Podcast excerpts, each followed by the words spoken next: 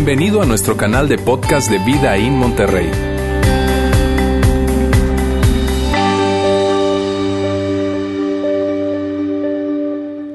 Muy buenas tardes para todos, qué gusto me da verlos, saludos a todas las personas que nos ven por nuestra transmisión online.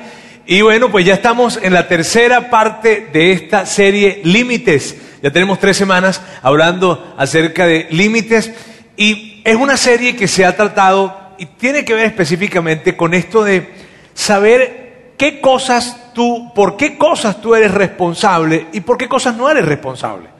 Es una serie que tiene muchísimo que ver con decir que no, con saber decir que no, saber a qué cosas debo decirle que no, con tener la libertad para decir que sí eh, eh, me refiero a, libertad para decir que sí, porque no se trata de decir que sí por culpa, porque me siento presionado, porque qué vayan a pensar de mí si no digo que sí. No, no, no, no, de tener la libertad para decir que sí, de eso se ha tratado esta serie. También hablábamos a lo largo de la serie, de hecho la semana pasada hablábamos acerca de círculos de responsabilidad y quiero colocar esta imagen acá para recordar lo que hablábamos. Decíamos que yo tengo mi círculo de responsabilidad, que Dios tiene su círculo de responsabilidad y que otras personas tienen su círculo de responsabilidad. De hecho, también colocamos recuerdan, teníamos unos hulahulas por aquí que venían a representar un poco esto y decíamos que bueno, ahí estaba el ciclo de responsabilidad de Dios, por aquí el de otros y el mío, y que cuando yo estoy en mi círculo de responsabilidad y yo estoy acá, las cosas están bien. Que el problema está cuando yo quiero meterme en la responsabilidad de otra persona,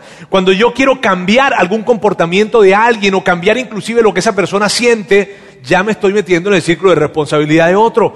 Pero cuando yo estoy en el mío está bien. Cuando yo quiero traer a alguien a mi círculo de responsabilidad, allí está el asunto. Cuando yo quiero responsabilizar a alguien por cómo yo me siento o por cómo yo o por lo que yo hago, mm, ahí hay una situación de límites. Y la semana pasada decíamos que cada vez que los rompemos, los confundimos o inclusive los ignoramos, entonces allí se presentan los problemas. De hecho, hablábamos de que la mayoría de los problemas individuales y problemas relacionales tienen que ver con este tema de límites. Todo esto hemos hablado en esta serie y hemos hablado acerca de leyes de límites, de mitos de los límites, de personalidades alrededor de los límites. Y si tú no has estado con nosotros en esta serie, si es la primera vez que tú vienes, si te perdiste la primera y la segunda parte, yo te pido por favor de que tú puedas conseguir los audios o el video de, nuestra serie que se encuentra acá en nuestra página vidainmty.org barra diagonal mensajes. Allí están totalmente gratuitos. Puedes conseguir los de esta serie y también los de todas las series que hemos tenido anteriormente. ¿Está bien? Ahora, el día de hoy vamos a hablar acerca de la amistad. Y todo tiene que ver con la amistad del los límites en el contexto de la amistad. Está bien, no meramente de la amistad como tal, sino de los límites en el contexto de la amistad. ¿Y por qué hablar acerca de la amistad? ¿Por qué decidimos dentro de los límites? La semana pasada hablábamos acerca de la familia. ¿Y por qué hablar acerca de la amistad? Porque creemos que la amistad es algo muy importante. Mira, la verdad es que muchos de nosotros no, no le damos el peso, no le damos la ponderación que tiene al tema de la amistad. Pero la amistad es un gran asunto, la amistad es algo muy, muy, muy importante. De verdad que cuando yo veo mi vida a la luz de la amistad, yo puedo mirar hacia atrás y yo ver que la amistad ha jugado un papel clave en mi vida. Mírame, por, por mis amigos y por las amistades, yo, mi relación con Dios creció por, mis amistades, yo pude encontrar, descubrir cuál fue o cuál es mi propósito de vida, el diseño que, tengo para vivir. Por, por mis amistades yo conocí a mi esposa. Bien, por, por, mis amistades yo pude crecer en mi relación matrimonial y construir un matrimonio saludable. Por mis amistades yo, yo, yo pude trazar en mi vida una meta de poder perseguir una vida de integridad y tiene que ver con las amistades. Mírame, las amistades son, son increíbles. De hecho, yo estoy convencido de esto que quiero colocarte acá. Más importante que hacer las cosas correctas es tener las amistades correctas, ¿sabes? Porque hay muchas cosas que tú y yo no sabemos que son las cosas correctas. Hay muchísimas cosas que nosotros desconocemos. Pero si nosotros estamos con las amistades correctas, eventualmente esas amistades nos van a ayudar a saber cuáles son esas cosas correctas. Eventualmente nos ayudarán a saberlo. Ahora, inclusive, si tú y yo de alguna manera estamos tomando decisiones que no están bien, actitudes, comportamientos que tuvimos que no están bien, esas amistades correctas nos ayudan y son como una especie de ancla que hacen que no nos desviemos. nosotros. Mírame, las amistades son algo muy, muy importante. Si tú y yo vemos nuestra vida y vemos lo que hemos logrado, lo que hemos alcanzado, el elemento relacional en términos de amistades está presente. Como también lo contrario, nuestros grandes arrepentimientos, probablemente nuestras grandes equivocaciones, las grandes cosas que hemos hecho, tuvieron que ver con una amistad que tuvimos. Así que las amistades es un gran, gran asunto y por eso estamos hablando acerca de esto. En la Biblia es un tema que se presenta en la Biblia, los diferentes libros que están compuestos en la Biblia. Mira bien, el tema de la amistad está allí, está presente. ¿Por qué? Porque es un tema importante, por eso está presente. Cuando yo veo los diferentes libros que te digo componen la Biblia, veo la amistad presente, veo historias de amistades muy, muy profundas. De hecho, mírame, una de las historias de amistad más emblemática que se encuentra en la Biblia es la del rey David y Jonatán.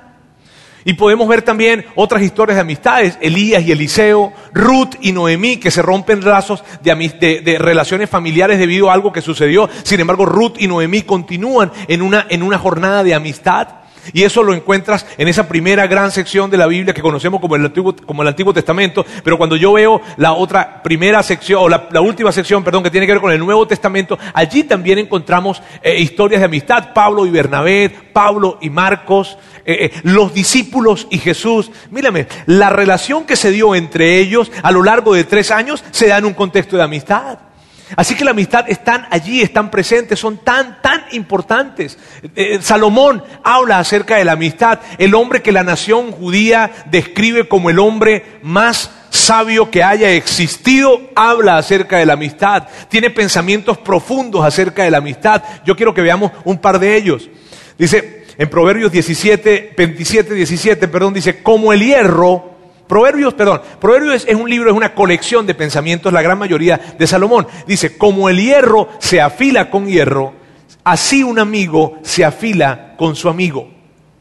Mírame, el hierro era, la, era una de las, de las de los usos que el hierro se le daba en ese tiempo era para las armas. ¿Está bien? Y un arma que no tiene filo, pues sirve de poco. ¿Cierto? Entonces, Salomón dice, y la comparación es muy, es muy interesante, es muy profunda, la verdad. Mira bien, así como el hierro se afila con el hierro, un amigo, para que un amigo sea mejor, para que una persona sea mejor persona, para que una persona tenga más filo, sea más aguda, en buen término lo del filo, ¿está bien? Este, sea más aguda, para que una persona, para que una persona pueda crecer y ser mejor, para que una persona pueda encontrar su propósito de vida y dedicarse en un diseño correcto para lo que se diseñó y sea efectivo haciéndolo, la amistad tiene que estar presente.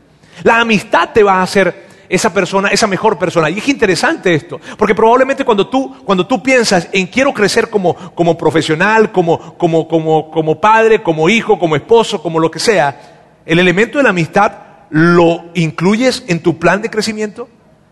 Porque Salomón dice, Así como el hierro se afila con el hierro, el amigo se afila con el amigo. Eh, otro texto que comenta Salomón es este. Hay quienes parecen amigos, pero se destruyen unos a otros. El amigo ve, el amigo verdadero se mantiene más leal que un hermano. Y esto es muy interesante porque, porque eh, por una parte Salomón coloca que la amistad verdadera, la lealtad está presente en una amistad verdadera. Y por otra parte, él coloca este ejemplo. Eh, eh, Salomón dice, mírame, los hermanos son leales, los hermanos funcionales. ¿Está bien? Este, en una familia, en esas familias que son funcionales, los hermanos son leales. Tú sabes, lo que te pide un hermano, óyeme, hay una lealtad. Pero él dice, pero Salomón dice, imagínate, la lealtad de un hermano es grande. Pero cuando se trata de un amigo, un amigo llega a tener una lealtad incluso mayor a la de un hermano, porque de alguna manera el hermano está conectado por un tema de sangre, pero un amigo no. Y la lealtad que despierta una amistad es grande.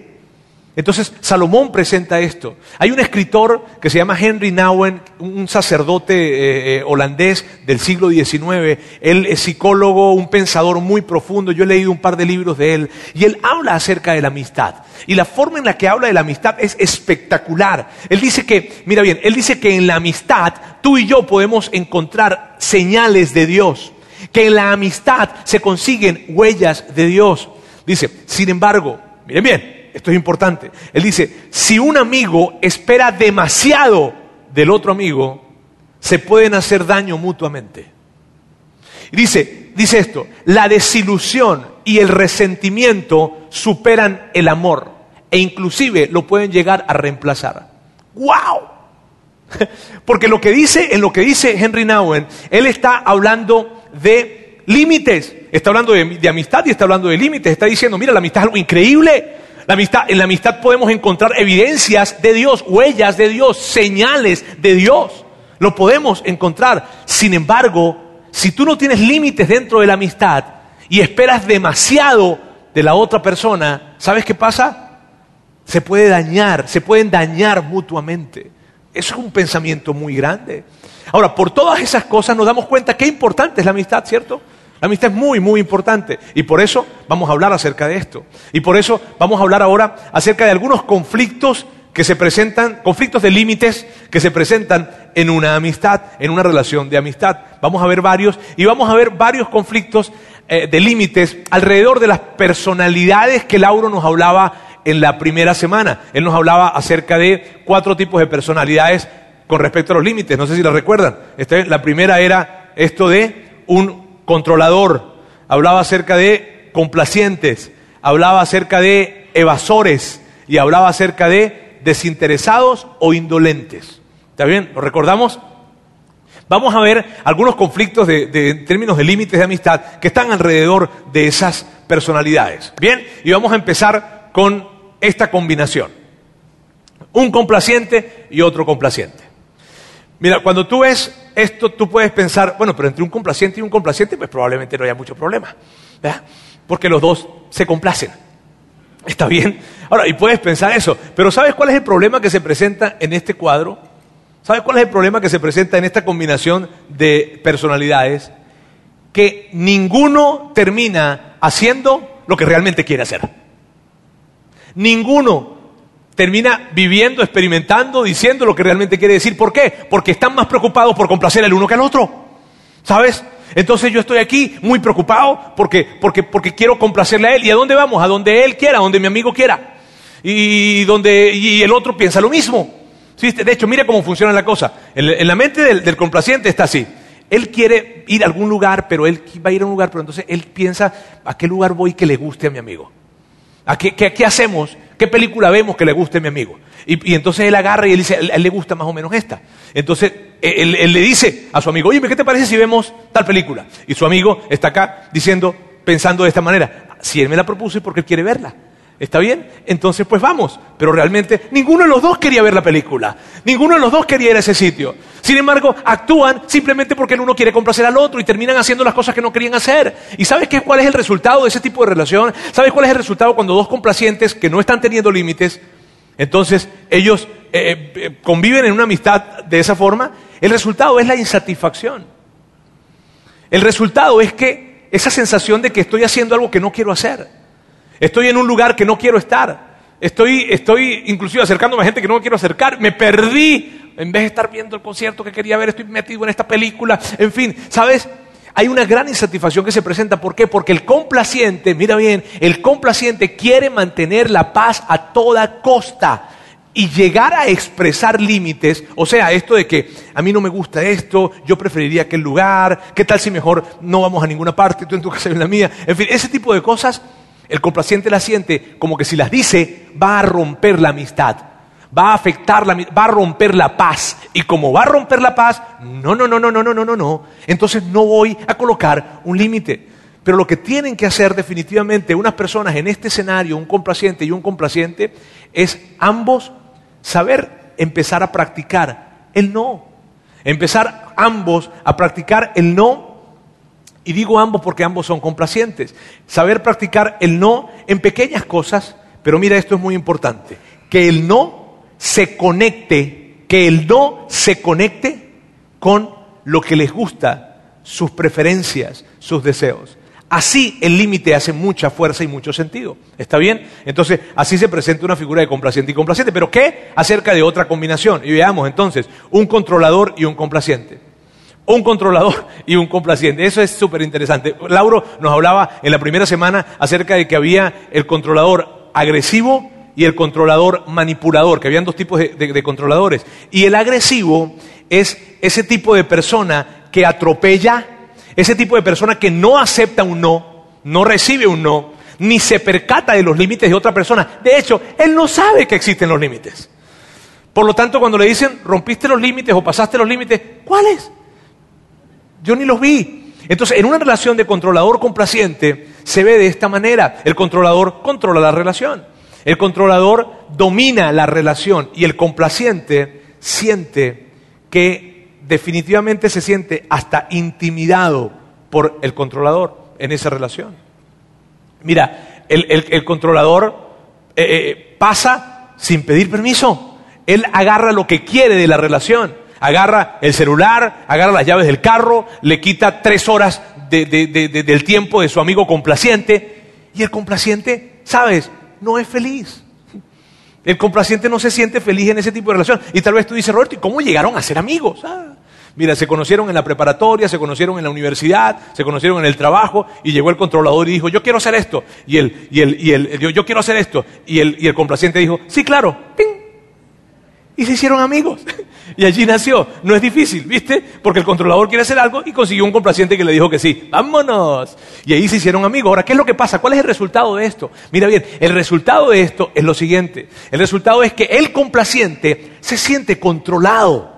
Y el complaciente eventualmente llega a tener resentimiento en la relación progresivamente. Mira, déjame compartirte algo personal. Eh, yo tengo un, buen amigo, se llama Elías. Elías es, Elías y yo fuimos muy amigos, somos amigos, pero fuimos muy amigos en el tiempo de, soltería. Pues estábamos todo el tiempo juntos. Él es músico, muy buen músico, un excelente músico, un excelente bajista. Y entonces yo siempre iba a sus conciertos y estábamos y platicábamos. Me encantaba escuchar música con él, platicar, en fin. Un día estábamos platicando de cualquier cosa, de cualquier tema. Y de repente en medio de la conversación, Elías dice, ya mi pana, me cansé. E, es, venezolano, está bien, eh, Elías. Entonces, ya, ya, mi pana, ya, ya, me cansé. ¿Cómo que te cansaste? ¿De qué? O sea, fue extraño, porque estamos hablando de cualquier cosa y de repente alguien te dice en la conversación, me cansé. ¿Y de qué te cansaste? Me cansé de que siempre, en todas las conversaciones, todas las conversaciones giran alrededor de ti. Me cansé de escucharte hablar de ti. Y yo, pero si es tan bueno eso, no, este, y yo, por su, yo, yo, por supuesto, por supuesto que yo lo rebatí. Por supuesto que yo le dije, claro que no. No, no todo el tiempo hablamos de mí. No, claro que sí. Y empezó la discusión entre él y yo y una tensión. ¿Qué estaba pasando allí? Yo controlador, Elías complaciente. Y yo controlador controlaba la relación a partir de la conversación.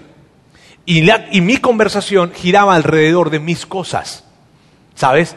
Y mi amigo complaciente ya estaba hasta acá de escucharme y se obstinó. Porque los, controladores hacemos eso.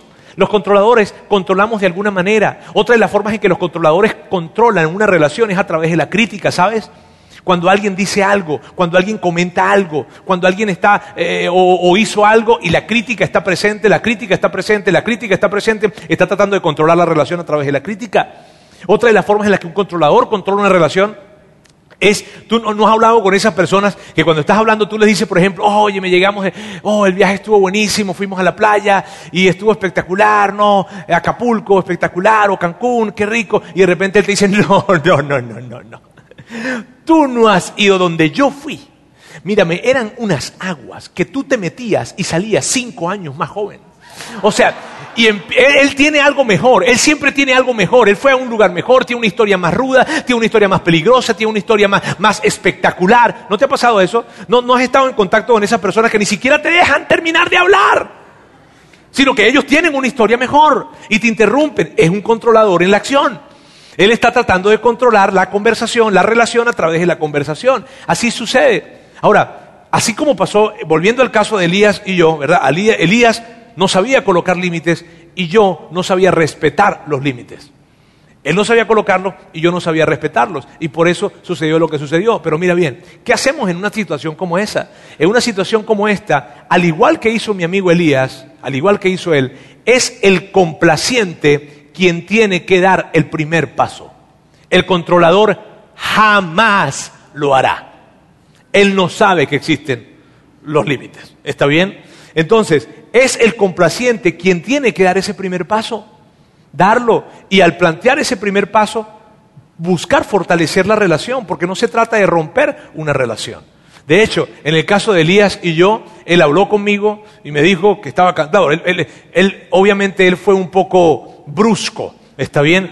Al momento de decir, ya me cansé, ¿verdad? Este, pero sabes que eso es normal. Y es normal cuando una persona no está acostumbrada a colocar límites, está muy nervioso cuando los va a colocar y entonces cuando los coloca puede ser que los coloque de esa manera un poco brusco, tosco. Y, está bien, eso no pasa nada, es normal. No, no hay que dejar de hacerlo por eso. ¿Está bien? Ahora, cuando él habla conmigo de esa manera, ¿qué sucedió con nosotros? Nos pusimos de acuerdo y las reglas de juego las, las colocamos sobre la mesa y la amistad se fortaleció. Y entonces cuando él iba a hablar conmigo, llegábamos a hablar y entonces yo le decía, no, ahora me hablas tú, me hablas de ti. Yo controlaba ahora de esa manera. ¿Sí viste?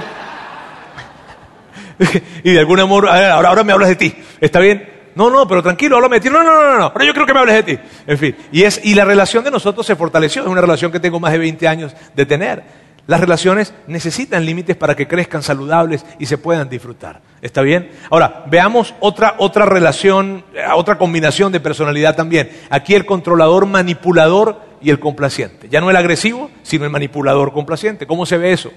Juanita llama a María, ¿bien? Y entonces le dice, María, qué bueno que te encontré.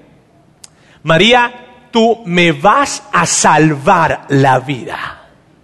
María, en tus manos reposa mi futuro profesional. María, tú eres un ángel que Dios me envió y que me contestó la llamada porque todo lo que, todo lo que viene hacia adelante en mi vida depende de ti, María. Y María está escuchando. María, hoy tengo una presentación en el trabajo muy importante, muy importante, y no tengo quien me cuide los niños. María, tú eres la única que me puede ayudar, la única. Y María está escuchando eso. María está, ¿qué? O sea, con todo ese peso, ¿verdad? Que la llama eh, Juanita para decirle esto. María pues busca la forma, entonces habla, habla por teléfono por, con unos amigos porque ella tenía algunos compromisos, probablemente inclusive tenía una diligencia importante que hacer, pero como María no sabe decir que no, porque María es complaciente, entonces María se complica para ayudar a su amiga Juanita. ¿Sí viste? Y allí se están rompiendo los límites. Ahora, ¿qué pasa? ¿Acaso no puedo ayudar a un amigo? Sí, claro, pero el tema de Juanita es que Juanita siempre tiene esos límites, siempre tiene esas urgencias, esas urgencias, ¿sabes? Que no son realmente urgencias, más bien es una falta de planificación, porque María, perdón, Juanita siempre tiene esas urgencias de hoy para hoy. Y no, es una sola vez la que ha llamado a, María, sino que tiene tiempo Juanita haciéndole eso a María. Entonces, claro, ahí la relación se tensa. ¿Y qué hay que hacer entonces? María, por ser la complaciente, tiene que dar el primer paso. Ella tiene que darlo. Y tiene que hablar. ¿Y cómo se ve una conversación entre María y Juanita? Pues mira, Juanita, sabes que yo quería hablar contigo porque, porque nuestra amistad es muy importante. Para mí, tu amistad es importante. Yo, yo realmente te quiero mucho, Juanita. Ahora, ¿sabes qué? Cada vez que tú me llamas, con urgencias de hoy para hoy, mírame, es, yo, yo, yo me siento muy abrumada. Yo, yo, tengo, yo he tenido que cambiar cosas y hacer miles de cosas por, por, por, por, esa situación y yo no me he sentido cómoda, me he sentido inclusive hasta irritada en una situación como esa. Así es que mira bien, yo quería hablar contigo, Juanita, porque la próxima vez que tú vengas a traerme una, una urgencia de esa manera, ¿verdad? De hoy para hoy, yo quiero que sepas, te voy a decir que no. ¿Está bien? Entonces, fíjate bien, la conversación entre María y Juanita no está enfocada, fíjate bien, no está enfocada en que, Juanita, no quiero que me vuelvas a llamar con una urgencia. No, porque esa es responsabilidad de Juanita. ¿Sí ves? Ella no le está diciendo, no me llames con una urgencia. No, le está diciendo, cuando tú me llames, porque el llamar es tu responsabilidad. Está bien, yo te voy a decir que no, porque decir que no sí es mi responsabilidad. Entonces, en una situación como esta, yo no tengo que decirle a ella que no haga algo. Eso es meterme en su círculo de responsabilidad y violar un límite. Sino tengo que quedarme en el mío y decirle, sabes que con respecto a mí, yo te voy a decir que no y quería anticipártelo. ¿Está bien? Porque eso es muy probable de que suceda. ¿Sí ves? Entonces, ¿qué pasa muchas veces en esas situaciones? Pasa de que muchas veces sucede que eh, eh, eh, María no le dice, sino que cada vez que la llame Juanita no le va a contestar el teléfono. Eso es lo que hace. Entonces la evita. ¿Y qué, hace, qué, qué es lo que hace? ¿O qué sucede cuando haces eso? Se pierde una buena amistad. Y no estamos hablando de perder una amistad. Estamos hablando de fortalecerla. O en otros casos puede pasar de que María hable con Juanita y entonces Juanita le dice, ¿sabes qué? Yo no estoy de acuerdo, yo no te voy a pedir ningún favor más nunca y se retrae. Y sí, es parte de lo que pueda suceder. Pero ahí Juanita no está respetando el no de María. ¿Sí ves? Entonces, fíjate, en todos estos casos que, vemos acá y que estamos viendo y que hay muchísimos más, ¿verdad? Podemos realmente pensar lo siguiente, podemos aplicar el mapa que veníamos eh, eh, hablando la semana pasada. ¿Lo recuerdan? ¿Sí? Vamos a verlo rápidamente. Reconocer e identificar. Lo primero es eso, reconocer e identificar en nuestras amistades. Y te pregunto, en tu amistad, en tus amistades actualmente, ¿hay una situación de, conflicto de límites? ¿Hay algo que tú puedas ver y tú, sabes por qué no estás disfrutando la amistad? Porque hay una sensación de que, ah, o tú estás, debes reconocer de que tú tiendes a controlar, a enojarte cuando alguien te dice que no. Eso es una pregunta de reflexión y es importante. Este es el mapa. Establecer una estructura de apoyo, decíamos la semana pasada, esa estructura de apoyo tiene que ver Dios en esa estructura y otras personas. Y es muy importante esto, ¿sabes por qué? Porque muchas veces personas tienden a buscar en las amistades aceptación y aprobación y eso es peligrosísimo, porque la aceptación y la aprobación la buscamos en Dios. Cuando tú buscas aceptación y aprobación en otra persona, estás creando una relación codependiente. Y lo tercero, actuar, que tiene que ver con practicar, practicar un poco, perdonar, aclarar. Eso lo veíamos la semana pasada, yo simplemente quería recordarlo porque aplica para la familia, obviamente, pero también para las amistades. Este es un mapa para colocar límites en todos los sentidos. Y mira bien lo siguiente, y esto es importante decirlo, los límites no están diseñados para separar a la gente. Los límites están diseñados para dejar la maldad afuera para dejar, ¿y a qué me refiero con maldad? Me refiero con mentira, abuso, manipulación, irrespeto, desvaloración, lo malo, no a la persona. Y mira bien, es importante separar esto porque tanto tú como yo tenemos cosas que no están bien. Tanto tú como yo tenemos ciertos comportamientos. En mi caso y en mi, experiencia con Elías que les decía, yo estaba controlando la, la relación de esa manera y estaba invalidando sus historias para poder colocar las mías. Que era, yo era el que estaba mal, había un comportamiento que estaba mal en mí, pero como la amistad era tan buena, ¿qué hizo Elías? Elías dijo, la amistad con Roberto me importa, entonces vamos a sacar ese elemento de Roberto que no me gusta, ¿verdad? Pero a Roberto no lo quiero sacar de mi, círculo de amistades. Y de eso se trata. Se trata de que tú no saques de tu círculo de amistades, sino más bien esas cosas malas de esa persona, ¡hey! las dejemos afuera. ¿Está bien? De eso se trata esto, de los límites. Ahora, Roberto, pero hay situaciones entonces en las que esa persona no quiere y se resiste a ese límite, pues mírame, allí es una amistad entonces que definitivamente probablemente no era tan buena tenerla. Y de hecho vamos a ver eso a través de algunas preguntas que normalmente se tienen cuando se trata de límites dentro de las amistades. Vamos a empezar con esta. Si coloco límites en la amistad, ¿no se romperá? Sabes, la idea de que una amistad se puede romper porque los límites se llegan a colocar es uno de los grandes impedimentos para que tú y yo coloquemos límites en la amistad. Pero mira bien, si una amistad se rompe, si una amistad se rompe porque yo coloqué límites, esa amistad no era tan buena ni tan fuerte como, como yo creía entonces. Y mira bien esto, y esto es importante, no sabremos qué tan buena y qué tan grande y qué tan fuerte es una relación si no hay tensiones y desacuerdos. Las tensiones y los desacuerdos son necesarios en una relación de amistad. ¿Por qué? Porque esas tensiones, cuando es una relación que nosotros queremos y que es buena y que es saludable, eh, eh, esas tensiones vienen para fortalecer la relación, no para debilitarla. Entonces, las tensiones son necesarias. Y claro, hablar de límites, colocar límites en una relación de amistad implica una tensión implica una conversación que va a ser tensionante. Esa tensión es saludable, es totalmente saludable para una relación de amistad. Entonces, ¿se romperá? Sí, puede que se rompa, pero si se rompe, porque la otra persona no pudo respetar tus límites, sabes, es una amistad que tú necesitabas que se rompiera. Otra pregunta.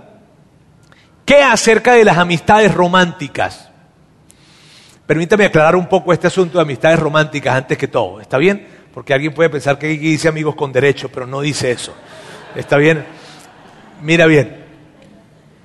Eh, es un, no son amigos, pero tampoco son novios. ¿Sí? ¿Cómo es eso? Una amistad, ¿verdad? que en donde se nace una atracción y entonces debido a esa atracción se puede dar un paso más y se expresa la atracción. ¿Sabes qué? Yo me siento atraído, hay una atracción. Vamos a conocernos un poco más. Esto, los, algunos psicólogos y orientadores recomiendan esto a las relaciones. ¿Por qué? Porque no te precipitas a un noviazgo. Es importante hacer una aclaratoria aquí, ¿está bien? ¿Y puedo tener varias amistades románticas al mismo tiempo? No. ¿Está bien? Ok, es importante aclararlo. Ok, la amistad romántica simplemente lo que hace es que me permite conocer un poco más a la persona sin precipitarme al noviazgo. Sin precipitarme al noviazgo, ¿está bien? De hecho, es una buena recomendación que yo, que yo veo. Algunas personas le llaman amistades sentimentales o amistades con propósito. No es para que tú en el año tengas 20 amistades románticas que no funcionaron. No, ¿está bien? Sino es simplemente para garantizar un siguiente paso con mayor seguridad. Ahora, ya aclarado el tema, ¿ok? Preguntamos entonces, ¿deben haber eh, eh, eh, límites en una amistad romántica, sea amistad romántica o sea un noviazgo? Claro, claro que deben haber límites. ¿A poco, a poco tú, le entregarías tus sentimientos, tu, tu ser a una persona que apenas estás conociendo? Míralo de esta manera. Si tú conocieras a alguien hoy y, y, oye, chévere, qué, padre, no, o sea, la relación muy chida, en fin, y, oye, que nada, nos parecemos mucho, somos muy amigos, en fin, y a la semana de estar conociéndose, que ya son súper amigos, ¿verdad? Él o ella te dijera, oye, ¿me pudieses prestar 100 mil pesos? ¿Tú se lo prestarías? Y entonces, ¿por qué lo hacemos así con nuestros sentimientos? ¿Por qué alguien se conoce con una persona y de inmediato ya quieren ser novios? De inmediato quieren entregar todo de ellos. Te estás entregando algo mucho más importante que 100 mil pesos. Tus sentimientos valen más que eso. Tu ser vale mucho más que eso. Entonces no precipitarnos, porque los límites sí deben estar. Pero Roberto, si coloco los límites, ¿se pueden romper? Sí, claro. ¿Se puede romper la relación? Sí.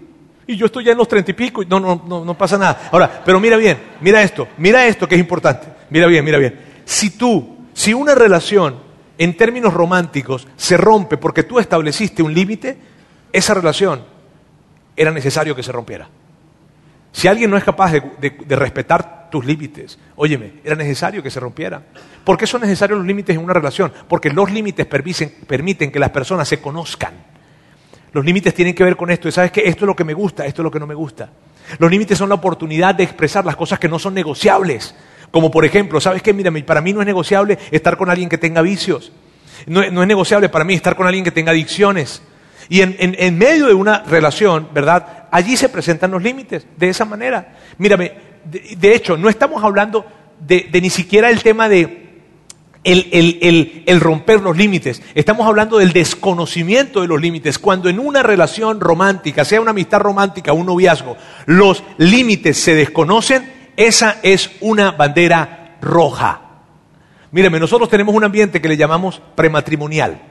Bien, el prematrimonial no es más que un grupo de, parejas de novios que se juntan por ocho semanas a platicar acerca de, temas muy importantes preparándolos para el matrimonio. De hecho, esto yo lo recomiendo, nosotros lo recomendamos totalmente a las parejas de novios, ¿verdad?, que están ya pensando en casarse, y lo recomiendo de esta manera, hacer el prematrimonial sin tener una fecha de bodas. Mira, tú no sabes la cantidad de personas que se acercan con nosotros a decirnos, me caso mañana. ¿Me pueden casar? Y nosotros, claro que queremos casar a todas las personas, pero queremos casarlas bien. Y para eso les invitamos a que hagan un prematrimonial. Y por eso, y, de hecho, y lo ideal, lo ideal es que puedan hacer el prematrimonial antes de tener una fecha. ¿Por qué? Porque después de que haces el prematrimonial y, y, tienen temas importantes que tocan en el prematrimonial, vas a saber qué clase de joyita tienes al lado. Y vas a saber entonces si tomas esa decisión o no. Y así se ven. Eh, ahora, en ese ambiente prematrimonial, nosotros le preguntamos a los novios, mírame, ¿por qué cosas discuten? ¿Cuáles son esas cosas que, esas grandes diferencias que ustedes tienen? ¿Y sabes lo que muchas veces sucede? No. Nosotros somos tan compatibles. Nunca discutimos. Ahora, quiero que sepas qué es lo que estamos pensando nosotros de este lado. ¿Está bien? Nosotros estamos pensando esto. ¿Están mintiendo? No estamos pensando, wow, qué compatibles son. No, están mintiendo. ¿Está bien? Ahora mira bien, no nos están mintiendo nosotros, se están mintiendo entre ellos, que es más peligroso. ¿Está bien? Entonces fíjate bien, el desconocimiento de los límites en una relación, oh, oh, Cuidado, eso es una mala señal. ¿Y qué acerca de los límites físicos? ¿Qué acerca de los límites físicos? Mira esto. Si, si tú eres un... Eh, voy, a, voy, a, voy a decirlo de esta manera, ¿está bien? Si tú eres un seguidor de Jesús, si tú no eres un seguidor de Jesús, tranquilo, papá. Tú relájate. ¿Está bien? Pero si tú eres un seguidor de Jesús, tu Salvador, a quien tú has declarado tu Señor, te invita a que sí tengas límites físicos en una relación de noviazgo romántica, amistad romántica, muchísimo más en la amistad romántica, pero en un noviazgo, claro que sí, claro que sí. Eso es lo que tu Salvador te invita a hacer. Es más, permíteme decírtelo de esta manera. Y aquí le quiero hablar a las personas que no son seguidoras de Jesús y que están acá, o que nos están viendo, ¿ok? Si tú no eres un seguidor de Jesús, pero tú estás saliendo o teniendo un noviazgo con alguien que sí es un seguidor de Jesús y están teniendo relaciones sexuales, permíteme decir algo, no confíes en esa persona. Yo que tú me cuidaría. ¿Por qué? Porque esa persona ha hecho de Jesús su Señor y no está haciendo lo que Él le invita a hacer. Por lo tanto, eso hay una gran desconfianza. Y te lo digo con mucho cariño, para que te cuides, pues. ¿Está bien? A los otros, ¿verdad? No pasa nada. Ustedes saben qué tienen que hacer. Si tú no eres un seguidor de Jesús, relájate y que siga la fiesta. ¿Está bien? No pasa nada. Ahora, miren bien. Eh, veamos otra pregunta que se puede presentar, ¿ok? ¿Qué pasa si mis mejores amigos son mi familia? Eh, ¿Está mal que mis mejores amigos sean mi familia? No. Si tus mejores amigos solo son tu familia, hay algo que no está bien. ¿Por qué? Porque a la luz de lo que nosotros entendemos que está escrito en la Biblia acerca de la familia, mira bien, acerca de la familia, la familia es ese lugar en donde tú creces en madurez y en donde tú tomas las herramientas para poder enfrentar luego la vida como adulto. Y si tú, cuando ya eres adulto, no puedes crear vínculos significativos fuera de tu contexto de familia, hay algo que no está bien. Porque debe suceder de que una vez de que tú eres adulto, puedas construir amistades, vínculos significativos, porque ya vienes provisto con las herramientas necesarias para poder tener ese tipo de amistades. ¿Sí ves? Entonces, no hay nada de malo, pero cuando solamente se encuentran en tu círculo familiar, hay algo que no está bien. Otra pregunta, ¿qué pasa si en una amistad siento que solo yo me muestro amigo? Eso de que solamente yo soy el que llamo, solamente yo soy el que busco, solamente yo soy el que muestro interés. ¿Qué pasa? Mírame, las amistades son carreteras de dos vías, en donde hay un venir y unir. Y el interés se debe mostrar de ambos lados para construir una amistad. Es un proceso, las amistades tienen su ritmo y hay que saber entender ese ritmo y permitir que la amistad madure de esa manera cuando, el interés se presenta. Y hay que esperarlo definitivamente. Por otra parte, el demandar, mira bien, el demandar ese interés en una amistad no es sabio. Yo tenía un amigo en mi tiempo de soltero, también éramos cuatro los que andábamos siempre juntos, y ese amigo se me acercaba, cuando estábamos él y yo solos, ya no estábamos los cuatro, sino él y yo, él me decía, eh, oye Roberto, ¿quién es tu mejor amigo? No, bueno, mira, ustedes son mis mejores amigos. O sea, tú, fulano, sultano, ustedes son mis mejores amigos. Ustedes definitivamente... No, no, no, no, no. ¿Quién es tu mejor amigo? Pues ustedes, ustedes son mi mejor. No, no, no, no, no, no, no, no, no. El número uno, el número uno, el, el mejor, el mejor. Yo me sentía acosado por mi amigo, ¿viste? Porque era como una demanda de amistad en donde él decía, yo quiero ser el número uno de amistad. No, no, no, la amistad no se demanda, la amistad no se demanda, no es sabio demandar la amistad, pero por otra parte, por otra parte, no está mal hablar y expresar lo que tú sientes en una amistad.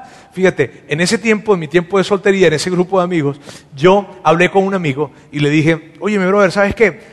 Eh, yo, yo, yo siento que nuestra amistad no, es muy buena para ti. Porque normalmente yo, yo te hablo, vamos a ir a un sitio, te invito a comer, salimos, pero tú, yo no veo ningún esfuerzo de tu parte hacia mí. Y, la verdad es que yo, como buen controlador, ¿verdad? Este, entonces, si la cosa no es así, pues yo voy a dar pasos atrás en esta amistad. Ahora, mi amigo en ese momento habla conmigo y me dice, mira Roberto, Mi amigo era casado y tenía dos hijas. Está bien, yo era soltero. Está bien. Y mírame, si tú eres soltero y tú crees que no tienes tiempo, estás loco. Cuando tú estás casado y tienes hijos, ahí sabes no tengo todo el tiempo que tenías. Ahí descubres todo el tiempo que tú tenías. Bien, entonces mi amigo platica conmigo y me dice eso y yo entendí, mi dinámica era diferente, la dinámica era muy diferente, yo era soltero, yo hacía con mi tiempo lo que quería. Él estaba casado y tenía dos hijas. Ahora, a través de esa conversación, ¿qué pasó con nuestra amistad? Se fortaleció. Nuestra amistad se fortaleció, porque eso es lo que sucede. Amigos, miren bien, los límites lo que buscan es fortalecer las amistades. Ahora, yo quiero terminar el día de hoy leyéndoles algo que el apóstol Pablo escribe en una carta en donde resume totalmente lo que tiene que ver con los límites, lo resume de una manera espectacular, vamos a verlo juntos. Dice, ayúdense a llevar los unos las cargas de los otros y obedezcan de esa manera la ley de Cristo. Si te crees demasiado importante para ayudar a alguien, solo te engañas a ti mismo, no eres tan importante. Presta mucha atención a tu propio trabajo, porque entonces obtendrás la satisfacción de haber hecho bien tu labor y no tendrás que compararte con nadie, pues cada uno es responsable de su propia conducta. Me encanta porque en estos tres versículos que están acá, ¿verdad? Eh, Pablo lo que está diciendo es esto. Pablo está diciendo, mírame bien, debes, parte de tu responsabilidad es ayudar a otras personas. Parte de tu responsabilidad es moverte en favor a otros, pero no responsabilizarte por otros. ¿Sabes? Sino más bien ayudar a otras personas. Esa es parte de tu responsabilidad. Pero Pablo dice, ahora mira bien, al final del día, todos son responsables de su propia conducta, no, de la de otros. ¿Cuántas veces no, y por eso no es válido decir este tipo de cosas. Es que tú me hiciste enojar. No, no, no, viejo. Usted se enojó porque usted quiso. No, no, no, pero ya, es que ellos me hicieron hacer esto. No, no, no, no, ellos no te hicieron hacer eso. Tú tomaste la decisión de hacerlo. Es verdad, pueden haber personas que te pueden venir a influenciar a hacer algo, es verdad, pero al final del día, cada quien es responsable de su propia conducta. Al final del día, tú eres el que vas a tomar la decisión. ¿Sabes? Me encanta la forma en cómo lo presenta Pablo. Entonces, amigos, los límites dentro de la amistad los límites dentro de la amistad son necesarias. ¿Por qué? Porque las amistades son claves para nuestras vidas. Son muy importantes y tenemos que ser intencionales en tener buenos y, fuertes lazos de amistad con diferentes personas. Tenemos que ser intencionales. De hecho, cuando hay alguien que no se mueve para poder tener amistades y fortalecer esas amistades, allí hay algo que no necesariamente está bien. Porque recuerda, el hierro se afila con el hierro y el amigo con el amigo. Así es que así se ven los límites dentro de la amistad. La siguiente semana vamos a terminar esta serie y va a ser un excelente tiempo, yo se los puedo asegurar. Por favor, miren bien, una de las razones por las que nosotros hacemos este tipo de series es para que ustedes se mantengan invitando a otras personas. ¿Sabes? Se mantengan invitando a otras personas y que puedan venir y encontrar entonces la iglesia y la palabra de Dios de una manera muy práctica para sus vidas. Así es que yo quiero pedirles esto. Y sobre todo esas personas que, que, no son seguidores de Jesús o que no les gusta la iglesia. Tú sabes, siempre nos escuchas decir a nosotros, nosotros somos una iglesia para todos. Sí, somos una, una iglesia para todos, especialmente para aquellas personas que no les gusta la iglesia, que se desconectaron de la iglesia, que se desconectaron de Dios, que se defraudaron de alguna manera, que por lo que sea se desconectaron o la sentían irrelevante. Así es que yo quiero pedirte, por favor, que te cruces en la vida de alguien, ¿está bien? Y le puedas invitar la siguiente semana al final para finalizar esta serie. ¿Está bien? Permítame orar el día de hoy. Dios, quiero darte muchísimas gracias. Gracias por, porque tú sabes que, que las amistades son clave en nuestras vidas. Y yo eh, eh, quiero presentarte a todas las personas que están en este lugar, para que juntos podamos trabajar y desarrollar sanas, saludables relaciones de amistad que nos permitan ser mejores personas. Porque el propósito de la amistad es ese, es poder que nos ayuden a ser mejores y poder disfrutar la vida. Así que yo te pido, Dios, para que cada uno de nosotros podamos identificar esos límites que son necesarios colocar y poder crecer en amistades saludables. Yo bendigo a todas las personas que están en este lugar, Dios. Gracias por todas las personas también que nos ven a través de nuestra transmisión online o que nos escuchan en nuestro canal de podcast. Gracias por haber escuchado este podcast de Vida en Monterrey. Si deseas escuchar estos mensajes en vivo, te invitamos a que nos acompañes todos los domingos a nuestro auditorio. Para más información sobre nuestra ubicación y horarios, entra a vidainmty.org o síguenos en nuestras redes sociales como Facebook, Twitter e Instagram. Nos vemos la próxima semana.